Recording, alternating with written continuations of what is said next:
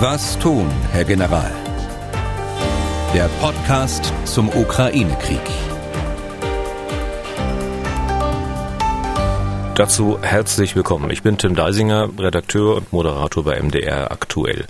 Über Butscha müssen wir heute reden. Nach dem Abzug der Russen und dem Einzug der ukrainischen Armee sind dort viele Tote gefunden worden, tote Zivilisten, teilweise offenbar hingerichtet.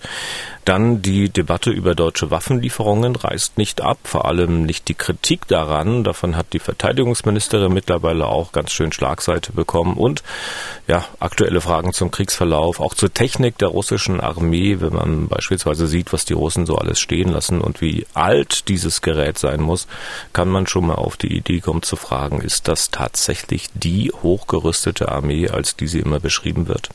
Unser Experte in diesem Podcast ist Ex-General Erhard Bühler. Tag, Herr Bühler. Danke, Deisinger. Herr Bühler, wir fangen mal mit dem an, was wahrscheinlich am ja, allerschwersten ist. Äh, Butscha, 35.000 Einwohnerstadt, nordwestlich von Kiew, so ja, roundabout 25 Kilometer weg.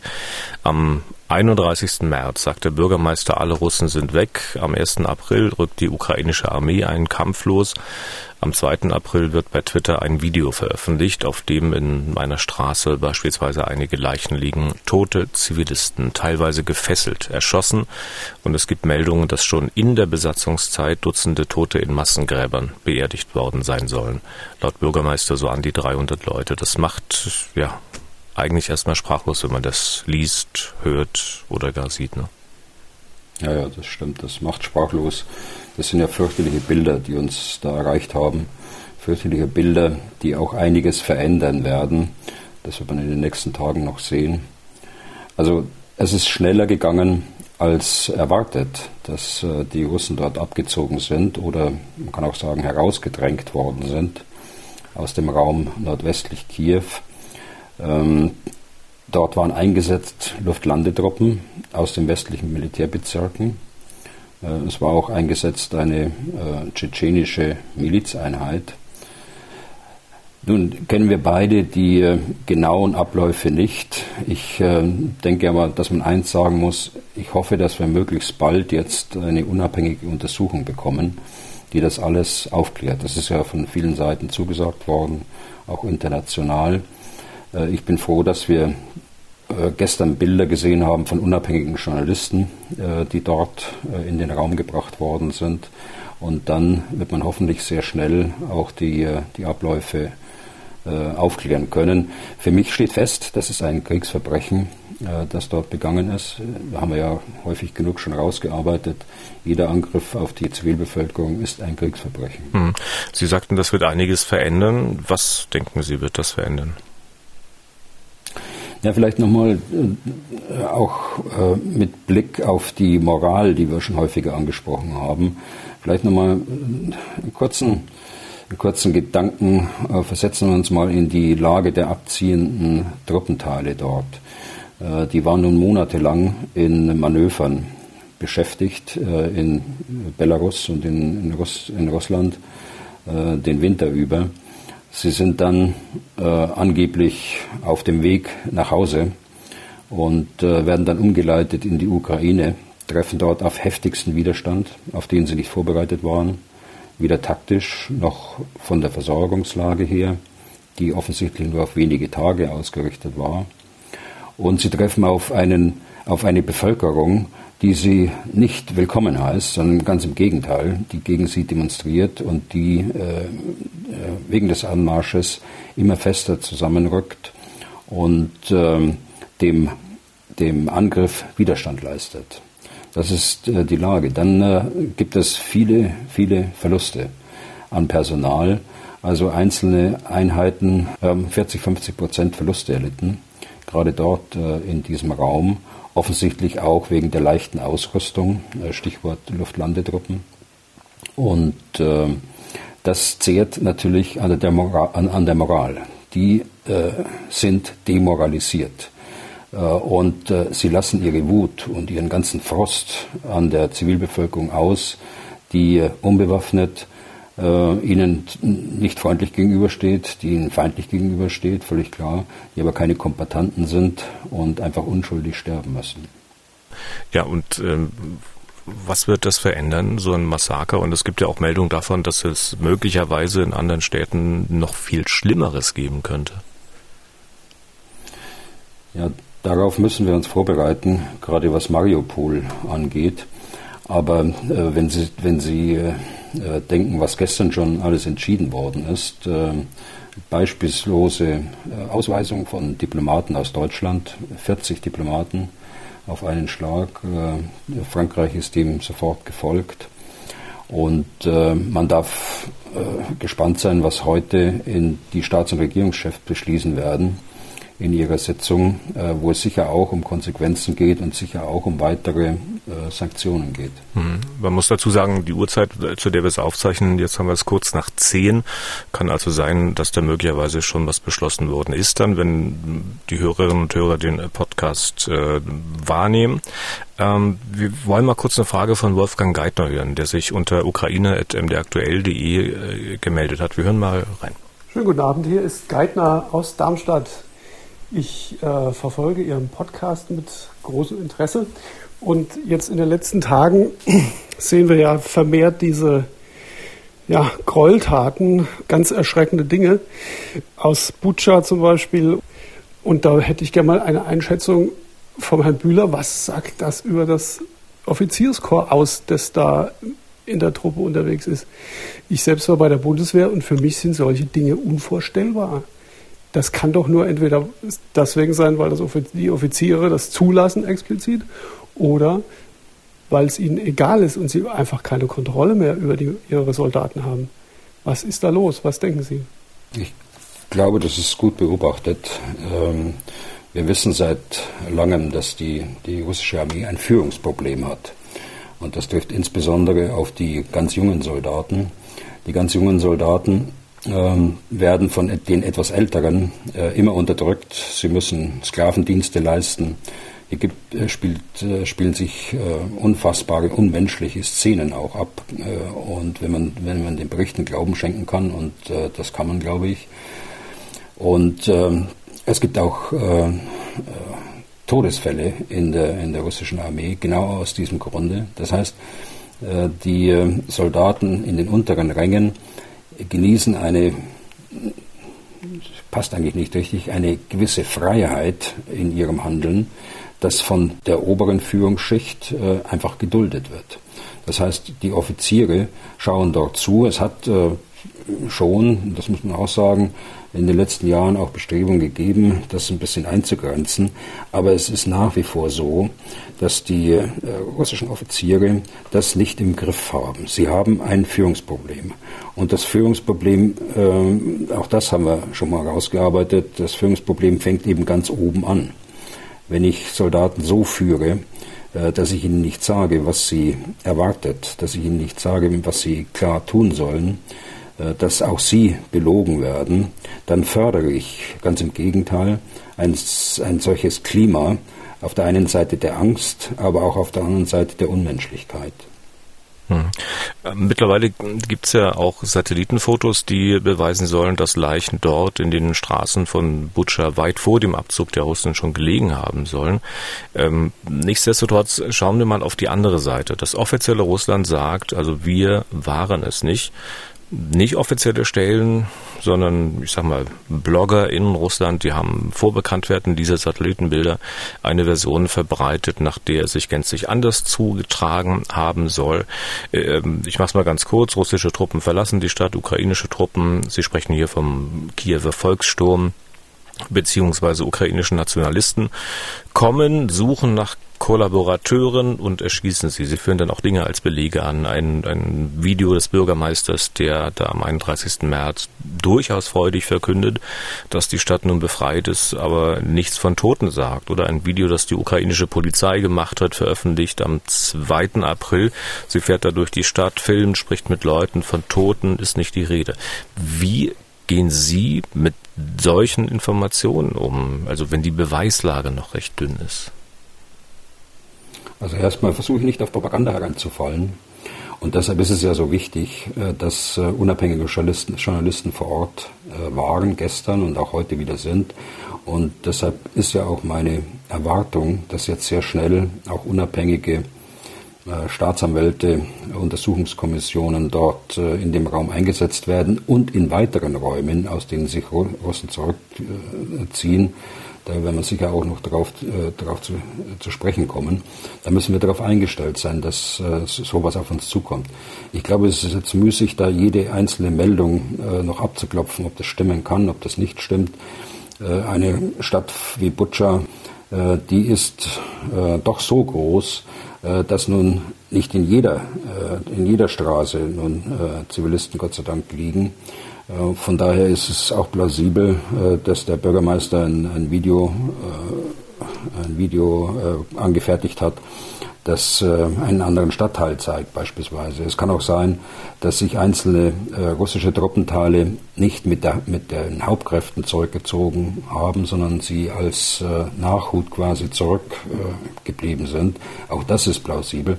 Aber das wird man alles erst fe feststellen können, wenn man die Untersuchungen, die Zeugenbefragungen und so weiter gemacht hat und dann zum abschließenden Urteil kommt. Mhm. Die aktuelle Lage, Herr Bühler, entwickelt sich in die Richtung, wie es die Russen angekündigt hatten, also Konzentration auf den Südosten des Landes? Ja, also wie gerade gesagt, die, die, der Rückzug, ja schon fast der fluchtartige Rückzug da aus dem Raum nordwestlich Kiew und auch südöstlich von Kiew äh, hat stattgefunden. Äh, schneller als erwartet. Die ukrainische Armee hat nachgesetzt und hat die, die, äh, die Städte und die, die Dörfer und das Gelände äh, wieder befreit bzw. genommen. Ähnliches sehen wir jetzt auch nordostwärts von, von Kiew bis rüber zu der Stadt Sumi, also an der, an der russischen Grenze. Auch dort äh, halten diese Rückzugsbewegungen an, weil auch dort die Verbände sehr stark geschwächt sind und äh, nicht im Land in der Ukraine wieder so aufgefrischt werden können, dass sie, dass sie weiter an den Kampfhandlungen teilnehmen können. Wir sehen jetzt den, den Schwerpunkt äh, im Bereich Luhansk und Donetsk und äh, aus, der, aus Norden, aus der Großstadt äh, Kharkiv, einen Keil nach äh, Süden, der sich auf diese äh, Oblasten Luhansk und Donetsk zuschiebt, offensichtlich mit der Absicht, dort die, äh, die ukrainische Armee dann auch einzukesseln. Da werden wir sehen, wie das äh, sich die nächsten Tage weiterentwickelt. Hm. Im Süden, an der, an der, südlichen Front, ist äh, zwar Artilleriebeschuss, Raketenbeschuss, es gibt örtliche Kampfhandlungen, aber es gibt da keine Bewegung.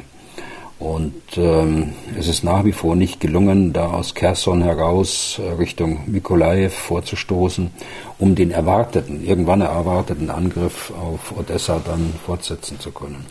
So glaube ich ist die Gesamtlage. Aber nochmal, die, die Umgliederung der Truppenteile hält an, die Versorgung hält an.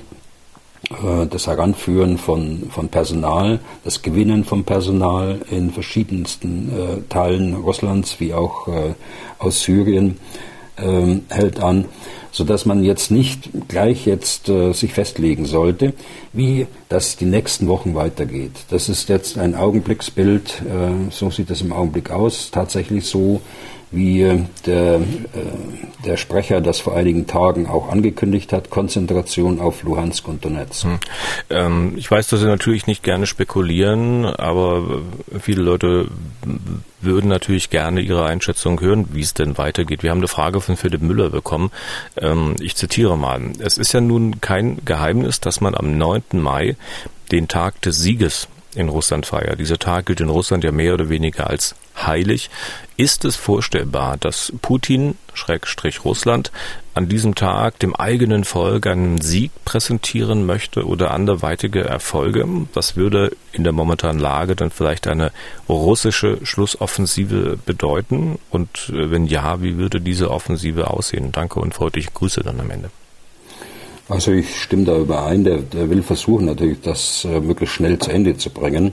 Und äh, sicher spielt da der, der 9. Mai auch eine Rolle, äh, dass man zumindest äh, am 9. Mai ein, eine Geschichte erzählen kann, die einigermaßen plausibel ist. Aber ich denke, äh, dass bis zum 9. Mai insgesamt äh, das noch nicht geklärt ist. Und äh, ich bin tatsächlich gespannt darauf, wie dann die Siegesnachricht aussehen sollte. Bei derartigen Verlusten, die bisher da gewesen sind, bei einem totalen Fehlschlag des gesamten Feldzuges, jedenfalls im ersten Ansatz, und äh, würde aber nochmal davor warnen, dass man jetzt äh, zu schnelle Rückschlüsse zieht oder zu schnelle Festlegungen trifft, wie es insgesamt weitergeht. Das äh, kann, können wir hier beide nicht sagen. Das können andere, die auf den Gefechtsständen der NATO sitzen, äh, das können Politiker besser sagen, die äh, die Informationen von den Geheimdiensten und von den Militärs bekommen. Aber wir stützen uns ja nur ab auf öffentliche, ähm, auf öffentliche Informationen. Und die reichen mir nicht aus, äh, um da irgendwas äh, seriös vorherzusagen. Hm. Okay, das dann dazu. Sie sind heute, Herr Bühler, mal wieder nicht im Lande, also nicht in Deutschland, sondern diesmal in Warschau. Als pensionierter General reisen Sie ja immer noch viel in der Weltgeschichte rum. Hängt das jetzt auch mit dem Krieg zusammen oder ist das schon lang geplant mit Lehraufträgen oder ähnlichem? Das äh, ist lang geplant, richtig. Das ist ein Lehrauftrag. Ich bereite hier mit polnischen, mit Litauern, mit Letten und mit estischen Offizieren eine Planübung für künftige Generalstabsoffiziere, äh, polnische, aber auch baltische Generalstabsoffiziere vor. Bin dazu ein paar Tage hier in, in Warschau und äh, die Übung wird im Mai sein. Ja. Und dass Sie dort sind, gibt uns ja nun auch die Möglichkeit, äh, ein bisschen nah dran zu sein an der Stimmung, die bei diesen NATO-Partnern, jetzt in dem Fall halt Polen, herrscht. Äh, die scheint zumindest ein bisschen anders zu sein als in Deutschland, wenn ich mir überlege, was die Polen so gerne als Kriegsgerät zur Verfügung stellen würden. Da gab es ja viele, viele Sachen, Ihre MiG-29 zum Beispiel, darüber haben wir vor drei Wochen schon mal ausführlich gesprochen. Und wenn man sieht, wie zurückhaltend die Bundesrepublik ist, äh, man hat dort, auch in Polen, einen anderen Blick auf diesen Krieg? Ja, man hat einen anderen Blick, aber ich würde es vielleicht zweigeteilt ähm, sehen. Aber zunächst äh, das Erste, was ich heute Morgen auch in den, in den Hauptnachrichten hier gesehen habe, in den polnischen. Ich habe es zwar nicht verstanden, äh, aber ich habe natürlich die Bilder gesehen.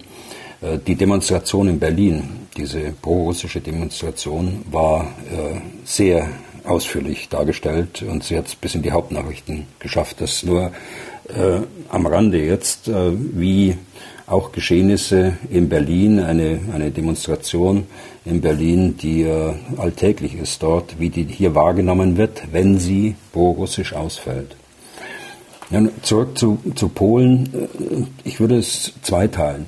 Das eine ist so die Rückschau. Also wir haben es euch ja immer gesagt. Ihr wolltet es ja nicht glauben. Richtet sich in erster Linie an die Politik, weniger an, weniger an das Militär. Also diese, äh, dieses äh, Zurückblicken. Ähm, dann das, das zweite ist, ähm, ihr macht auch heute nicht genug. Und da steht äh, ganz oben dran jetzt, äh, nachdem Waffenlieferungen ja stattfinden, nachdem äh, Nord Stream 2 ja nicht stattfindet, da steht es ganz oben auf der Agenda das Gas- und Ölembargo. Und äh, was die, die Bedrohung, die man in den letzten Jahren hier deutlich mehr wahrnehmen konnte, in Polen, aber auch in den baltischen Staaten, ist es so, dass ich in den Gesprächen feststelle, dass die äh, Stimmung entspannter ist. Also auch bei den Balten. Die, äh, da hilft jetzt die breite Rückversicherung auch durch die anderen NATO-Staaten. Die Rückversicherung, dass gesagt worden ist, wir verteidigen jeden Quadratmeter der, äh, des NATO-Gebiets und solche Aussagen, die helfen. Es hilft natürlich auch, dass man sieht, äh, wie die russische äh, Armee agiert im Moment, sodass die Bedrohung, die aktuelle Bedrohung zurückgeht. Aber man ist sich durchaus im Klaren, dass das eine langfristige Änderung der Sicherheitslage sein wird. Hm. Unterhalten sich Militärs vielleicht auch ein bisschen anders, ein bisschen entspannter. Also wenn Politiker sich angiften über die Grenzen hinweg, dann heißt das offenbar auch nicht, dass Militärs das tun.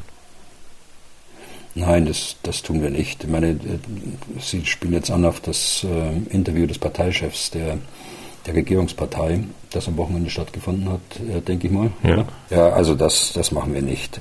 Äh, ich meine, es ist äh, schwer genug äh, zu erklären und das versuchen wir natürlich als deutsche Offiziere auch, dass man die Position der Bundesregierung erklärt. Aber es ist manchmal, es ist in der Tat manchmal schwer. War auch in den letzten Jahren äh, schwer, war auch in den letzten zwei Jahrzehnten schwer von, von Zeit zu Zeit. Aber das ist eine Aufgabe, der müssen wir uns auch stellen. Aber ähm, auch wenn man da selbst und persönlich anderer Auffassung ist. Wie schätzen Sie denn die aktuellen Waffenlieferungen Deutschlands an die Ukraine ein? Also die einen sagen, wir tun viel, die anderen meinen, wir tun viel zu wenig. Also wir wissen jetzt auch beide nur das, was öffentlich ist. Äh, und da ist äh, viel geliefert worden, nachdem es ja bis zu Kriegsbeginn geheißen hat, nein, es gibt gar nichts. Es ist viel geliefert worden, das, äh, das sich hier als außerordentlich nützlich darstellt. Stichwort die Fliegerfäuste, also die Fliegerabwehrraketen, auch die Panzerabwehrhandwaffen, die aus Deutschland gekommen sind. Ähm, auch die, äh, das Großgerät, das über Drittstaaten dann äh, geliefert worden ist, beziehungsweise noch zu liefern ist, also Artilleriegeschütze und Schützenpanzer in, in kleinerer Anzahl. Äh, das sind äh, Waffen, die aus der, aus der ehemaligen NVA kommen und äh, schon vor Jahren an andere Länder abgegeben worden sind, aber wegen der Endverbleibsklausel muss da die Bundesregierung immer noch zustimmen. Ja. Also darüber reden wir. Ja, machen wir es ein bisschen konkreter. Die Ukrainer beispielsweise, die hätten gern Marder-Schützenpanzer.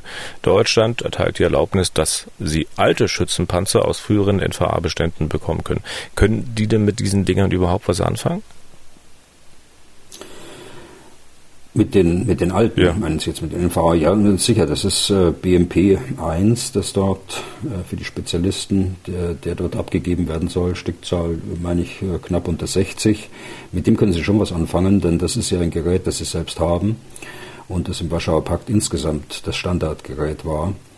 Aber ähm, zu dieser Marder-Diskussion will ich, will ich mich gar nicht äußern. Wissen wir, wir haben auch keine Marder zu vergeben, sondern unsere, unsere Bataillone haben Marder und äh, Puma-Schützenpanzer. und äh, irgendwo ein Warenhaus, dass da noch weitere Waren, äh, Marder rumstehen, das kenne ich nicht. Aber das gibt mir Anlass zu sagen, wir wissen eigentlich nicht, was aktuell dort äh, an Anforderungen vorliegt. Deshalb äh, reden wir ins Blaue hinein.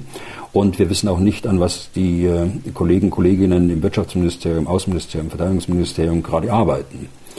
Aber was, was mir wichtig ist, äh, da schließe ich nochmal an den Gedanken vorhin an.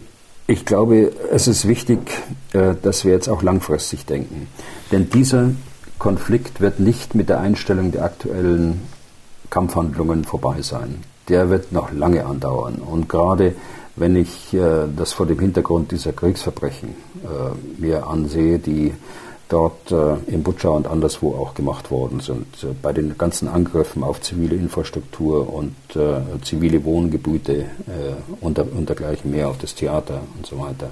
Aber das wird ein langfristiger, eine langfristige Konfliktlage, eine langfristige Instabilität bringen, und eine langfristige Konfrontation auch äh, zwischen den Staaten. Und wir müssen uns jetzt Gedanken machen, was wir der Ukraine langfristig an Mitteln zur Verfügung stellen können, damit sie ihre Sicherheit dort äh, gegenüber Russland auch langfristig gewährleisten können. Und das nicht nur in deutschen Überlegungen, sondern das äh, müsste man idealerweise auch äh, mit den anderen NATO-Partnern abstimmen. Aber da geht es ja bestimmt nicht um Dinge, die jetzt wirklich noch in Bundeswehrbeständen sind, sondern ähm, sicher auch um Neubestellungen bei deutschen Rüstungsfirmen, oder? Ja, genau, genau. Deutsche Rüstungsfirmen oder andere. Dann geht es, da geht es tatsächlich um die, um die künftige ukrainische Armee. Wie muss die künftige ukrainische Armee äh, aufgestellt sein, dass sie der, der zu erwartenden Sicherheitslage in den nächsten Jahren auch gerecht werden kann. Und das würde bedeuten für Deutschland, da kann Herr Scholz und da kann Herr Lindner sozusagen gleich nochmal 100 Milliarden auf den Tisch stellen, weil die Ukraine wird das gar nicht alles bezahlen können. Ja, das weiß, das weiß ich jetzt so nicht. Äh, äh, aber es ist ausgeschlossen kompliziertes Militärgerät jetzt in, in den aktuellen in die aktuellen äh, Gefechtshandlungen und Kampfhandlungen mit einzuführen. Das ist für mich ausgeschlossen. Aber man muss langfristig denken und langfristig auch die, die Fähigkeiten äh, versuchen aufzubauen. Hm. Sie haben zwar gesagt, beim Marder wollen Sie gar nicht so viel äh, dazu sagen. Ich muss trotzdem nochmal nachhaken. Äh, ähm, die äh, Verteidigungsministerin hat ja unter anderem diese Marder-Lieferung abgelehnt äh, mit der Bemerkung, dass die, die gar nicht verfügbar seien, dass die alle NATO-mäßig gebunden sind. Äh, wenn ich Sie jetzt recht verstanden habe, dann stimmen Sie dieser Aussage der Verteidigungsministerin auch zu. Also ich stimme dahingehend zu, dass wir, dass unsere äh, Panzergrenadierbataillone eben nur teilweise, ich glaube vier sind es, äh, mit dem modernen Schützenpanzer Puma äh, ausgestattet sind, dass der Rest äh, von, von unseren Panzergrenadierbataillonen nach wie vor mit dem äh, alten Marder aber so in einem Rüststand, dass er durchaus einsetzbar ist für bestimmte Situationen, ähm, ausgestattet sind. Und äh, sie werden in einem zweiten Los Puma, das ja jetzt äh, angedacht ist, äh, also einer weiteren Puma-Bestellung, dann nach und nach aus der Bundeswehr herausgelöst werden. Das hilft aber nicht jetzt. Äh, das hilft vielleicht später aber nicht jetzt. Jetzt braucht die, die Bundeswehr und die Truppe die Panzer selbst. Hm. Ähm, darf ich beim Puma, also dem Marder Nachfolger, mal ganz kurz ähm, abschweifen? Ähm, wir haben uns über die Ausrüstung der Bundeswehr auch schon äh, unterhalten, was da notwendig wäre. Ähm, ich habe natürlich auch einiges gelesen zur Vorbereitung, unter anderem, dass die Entwicklungskosten da sehr hoch waren und dass es immer wieder Verzögerungen gab, unter anderem wegen bestimmter Vorschriften, die da einzuhalten sind. Bei Wikipedia in Sachen Puma kann man lesen, wissen, dass eine dieser Vorschriften die Arbeitsstättenverordnung war, die vorschreibt, dass man eine Möglichkeit schaffen muss, um hochschwangere Soldatinnen im Puma befördern zu können. Stimmt das? Wissen Sie was dazu? Sind das solche Sachen, die Projekte immer noch teurer und noch langwieriger machen? Ja, also es stimmt ja nicht alles, was bei Wikipedia ja. drin steht, aber es, hat immer irgendwie einen Zusammenhang. Äh, die Beschaffungsbehörde der Bundeswehr, auch das haben wir schon mal angesprochen, äh, ist sehr stark auf Rechtssicherheit bedacht. Und da gehören eben auch alle möglichen Vorschriften äh, dazu, die zunächst mal für den zivilen Bereich gelten. Und äh, das sind Vorschriften der, der, der Gefahrschutzverordnung und, und, und. Und äh, wenn dort keine Ausnahmeregelungen gemacht werden für militärisches Gerät, dann passiert es eben, dass sowas dass, äh, wie, es, wie es hier ganz offensichtlich stattgefunden hat. Aber allerdings nicht in dieser Dramatik. Das ist äh, überspitzt. Aber äh, ich kann bestätigen, dass es äh, eben zivile Vorschriften gibt, die dann auch beim militärischen Gerät äh, angewendet werden müssen. Aber es kann äh, eben auch mit Ausnahmegenehmigungen äh, gearbeitet werden. Aber das ist nicht ausschlaggebend für, für lange Verzögerungen. Die ausschlaggebend für, für die Länge eines solchen Panzers. Und das sehen Sie im Übrigen auch bei diesem äh, neuen äh, Panzer der russischen Armee, dieses T-14 Armata. Das ist ein, da bewegt man sich an der Grenze des technologisch Machbaren. Und äh, deshalb dauert es eben so lange. Beim Puma war es so, dass der Puma ausgelegt ist äh, bis auf Temperaturen minus 40 Grad. Denn äh, das erwartet jemanden, der in Nordnorwegen eingesetzt ist mit dem Panzer zur Verteidigung des NATO-Gebiets. Und ähm, beim Puma war es eben dann so, dass ähm, die, die, diese Temperaturgrenze nur erreicht werden konnte mit, äh, mit Schwarz-Weiß-Monitoren im Panzer drin, äh, aus dem man dann die, die Umgebung beobachten kann. Mhm. Mittlerweile ist die Technologie aber weitergegangen und äh, es geht, gelingt heute auch Farbbildschirme reinzubringen in, äh, in diesen Temperaturbereichen. Und das war ein ausschlaggebender Punkt, warum sich die Auslieferung dann nochmal verzögert hat. Also äh, diese, aber dies sehen wir nicht nur bei, bei deutschen Fahrzeugen, sondern sehen wir insgesamt bei diesen Gefechtsfahrzeugen, in, in, die in ganz geringer Stückzahl ja, vergleichsweise hergestellt werden. Mhm. Auch bei dem, bei dem russischen Panzer. Stichwort russische Panzer. Wir bekommen ja auch Fragen zur Technik der russischen Armee. Äh, Dirk Ulrich zum Beispiel äh, fragt sich, wo sind denn diese neuen Panzer der Russen? Wo ist der T-14 Armata? Nirgendwo gesehen in der Ukraine? Haben Sie eine Ahnung? Also der Armata ist ja wenn ich das richtig sehe, vor drei, vier Jahren vorgestellt worden bei einer der Paraden. Ich meine, es war auch ähm, am 9. Mai. Und ähm, es ist deshalb aufgefallen, weil der, der Armata dann auch stehen geblieben ist. Äh, Sie haben auch dort äh, technische Probleme mit diesem, mit diesem neuen Gerät. Das ist ganz offensichtlich nicht, noch nicht äh, so einsatzbereit, dass es auch im Gefecht verwendet werden kann. Beim Armata kommt dazu, dass, es, ähm, dass er auch äh, technische Details enthält, die als sogenannte Dual-Use-Produkte aus dem Westen kommen sollen. Gerade die Nachtsichtfähigkeit äh, des Armata hängt äh, sehr daran, dass sie auch die entsprechenden Chips und Elektronikbauteile äh, von außerhalb bekommen, mhm. dass sie es nicht selbst herstellen können. Also Dual zwei Use Dinge müsste, kommen eben dazu. Dual Use müsste man vielleicht sagen, also Dinge, die man beispielsweise militärisch, aber auch natürlich zivil nutzen kann. Ne? Genau. Und äh, jetzt äh, im Zuge der Sanktionen ist es natürlich undenkbar, dass sowas äh, geliefert wird. Die kommen auch nicht aus Deutschland, soweit ich weiß. Äh, kommen aus einem anderen Land und es, es stoppt natürlich jetzt äh, auch der Nachschub ja. dazu und es ist nicht verfügbar und deshalb äh, in der Summe kommt es dann dazu, dass diese Geräte einfach äh, nicht eingesetzt sind. Das ist meine Einschätzung äh, dazu. Ja. Sonst hätte man die schon eingesetzt. Noch eine Nachfrage von Herrn Ulrich, äh, die basiert auf den Erfahrungen auch der letzten Wochen. Viele, viele Panzer der Russen sind zerstört, kann man zumindest auf Videos und Fotos sehen, weil sie offenbar effektiv bekämpft werden konnten. Und ihm stellt sich die Frage danach Verhältnismäßigkeit. Also nehmen wir mal diesen russischen T-72, der ist ja in der Ukraine unterwegs, Export Preis, wenn ich es recht gelesen habe, geht schon so ran an die zwei Millionen Dollar. Äh, macht so ein Ding überhaupt Sinn, wenn ich ihn mit Waffen zerstören kann, die halt einen Bruchteil kosten? 20.000, 40.000 Dollar? Also das, was wir in, dem, in, den Beiträgen gesehen haben, waren ja auch viele taktische Fehler, die zu Verlust von, von äh, ganzen Panzereinheiten äh, geführt haben. Das brauchen wir jetzt, glaube ich, nicht äh, behandeln. Schauen wir uns mal das Waffensystem äh, selbst an. Kein Waffensystem ist unverwundbar. Auch ein, ein Kampfpanzer nicht. Im Übrigen, äh, Sie können den noch, noch äh, preisgünstiger zerstören, indem Sie einfach Minen verlegen. Auch das, äh, da, da, kommen Sie gar nicht an die 20.000 dran, die Sie gerade genannt haben. Also jedes Waffensystem äh, hat auch Stärken und hat auch Schwächen. Die Stärke des Kampfpanzers liegt im offenen Gelände, also offenen Gelände, nicht bebaut, kein Wald. Und äh, dort kann er seine Schnelligkeit, äh, seine Feuerkraft auf weite Entfernung unter Beweis stellen.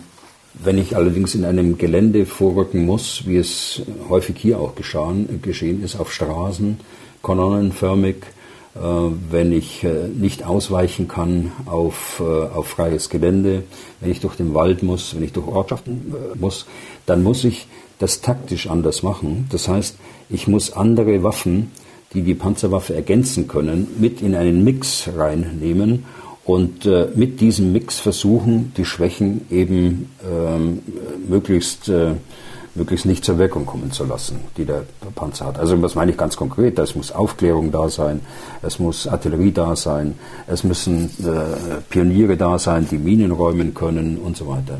Also nur in diesem Mix von, von Waffensystemen ist es äh, überhaupt denkbar, dass so eine, eine äh, militärische Operation stattfinden kann. Hm. Und umso erstaunlicher ist es eben, äh, dass es nicht gemacht worden ist. Und äh, das deutet wieder hin auf dieses Führungsproblem, das ich vorhin angesprochen habe. Hm. Dann noch eine Nachfrage zur Technik von mir, äh, auch bezogen auf die Bilder, die man sieht, was da so an militärischem Gerät von den Russen zurückgelassen wird, aus welchen Gründen auch immer. Das ist ja Zeug, das teilweise wahrscheinlich schon in den 1970er, 80er Jahren zum Bestand der sowjetischen Armee gehört. Also richtig alte Technik. Das wäre ja so, als wenn die Bundeswehr heute noch die allerersten, also diese runden VW-Bullis, die T1 und T2 fahren würde.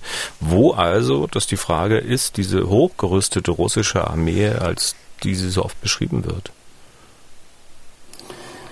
Ja, die sehen wir in der Tat, äh, jedenfalls bei den Landstreitkräften nicht. Sie hatten die Kampfpanzer angesprochen. Wir sehen den äh, T-72, der aber für die Zwecke äh, Russlands, also als, als Angriffspanzer, äh, nach wie vor gut ist und äh, nach wie vor äh, erfolgreich eingesetzt werden kann, wenn er denn im Mix, äh, den ich gerade angesprochen habe, eingesetzt wird. Wir sehen aber keine, ähm, keine Fortschritte bei dem Modernisierungsprogramm. Die Russen haben vor, den, den T-72 weiter zu modernisieren in ähnlichen Modernisierungsprogrammen, wie wir sie auch im, im Westen sehen. Also äh, was wir natürlich nicht sehen, ist, äh, die, sind die präzisen Waffen. Wir sehen nur die, äh, die Waffenwirkung. Also da gibt es durchaus Modernisierung. Modernisierung hat auch stattgefunden gefunden bei, den, bei den Raketen, äh, bei den Marschflugkörpern, bis hin jetzt zu diesen Hypersonic-Waffen, also Mehrfachschallgeschwindigkeit-Raketen und dergleichen mehr. Also auch hier ist es nicht alles schwarz oder weiß. Also sie haben enorm äh, aufgerüstet äh, in den letzten Jahren, aber wir sehen durchaus auch äh, Geräte, das sie schon 30, 40 Jahre haben. Aber zur Erinnerung, wir fliegen auch einen schweren, äh, schweren Transporthubschrauber, der 50 Jahre ist. Und äh, wir fahren auch Marder, Sie hatten es vorhin gerade erwähnt, die bereits in den 70er, 80er Jahren äh, gefahren worden sind. Also das ist äh, kein Alleinstellungsmerkmal der Russen. Das ist auch überall so. Okay, damit sind wir durch für heute. Wenn Sie Fragen haben zum Krieg in der Ukraine, äh, dann schreiben Sie an ukraine.mdraktuell.de. Was tun, Herr General, gibt es auf mdr.de, in der ARD Audiothek, bei Spotify, Apple und überall da, wo es sonst noch Podcasts gibt. Danke, Herr Bühler, für heute. Wir hören uns am Freitag wieder. Gerne, Herr Deisinger. Bis dann. Was tun, Herr General? Der Podcast zum Ukraine-Krieg.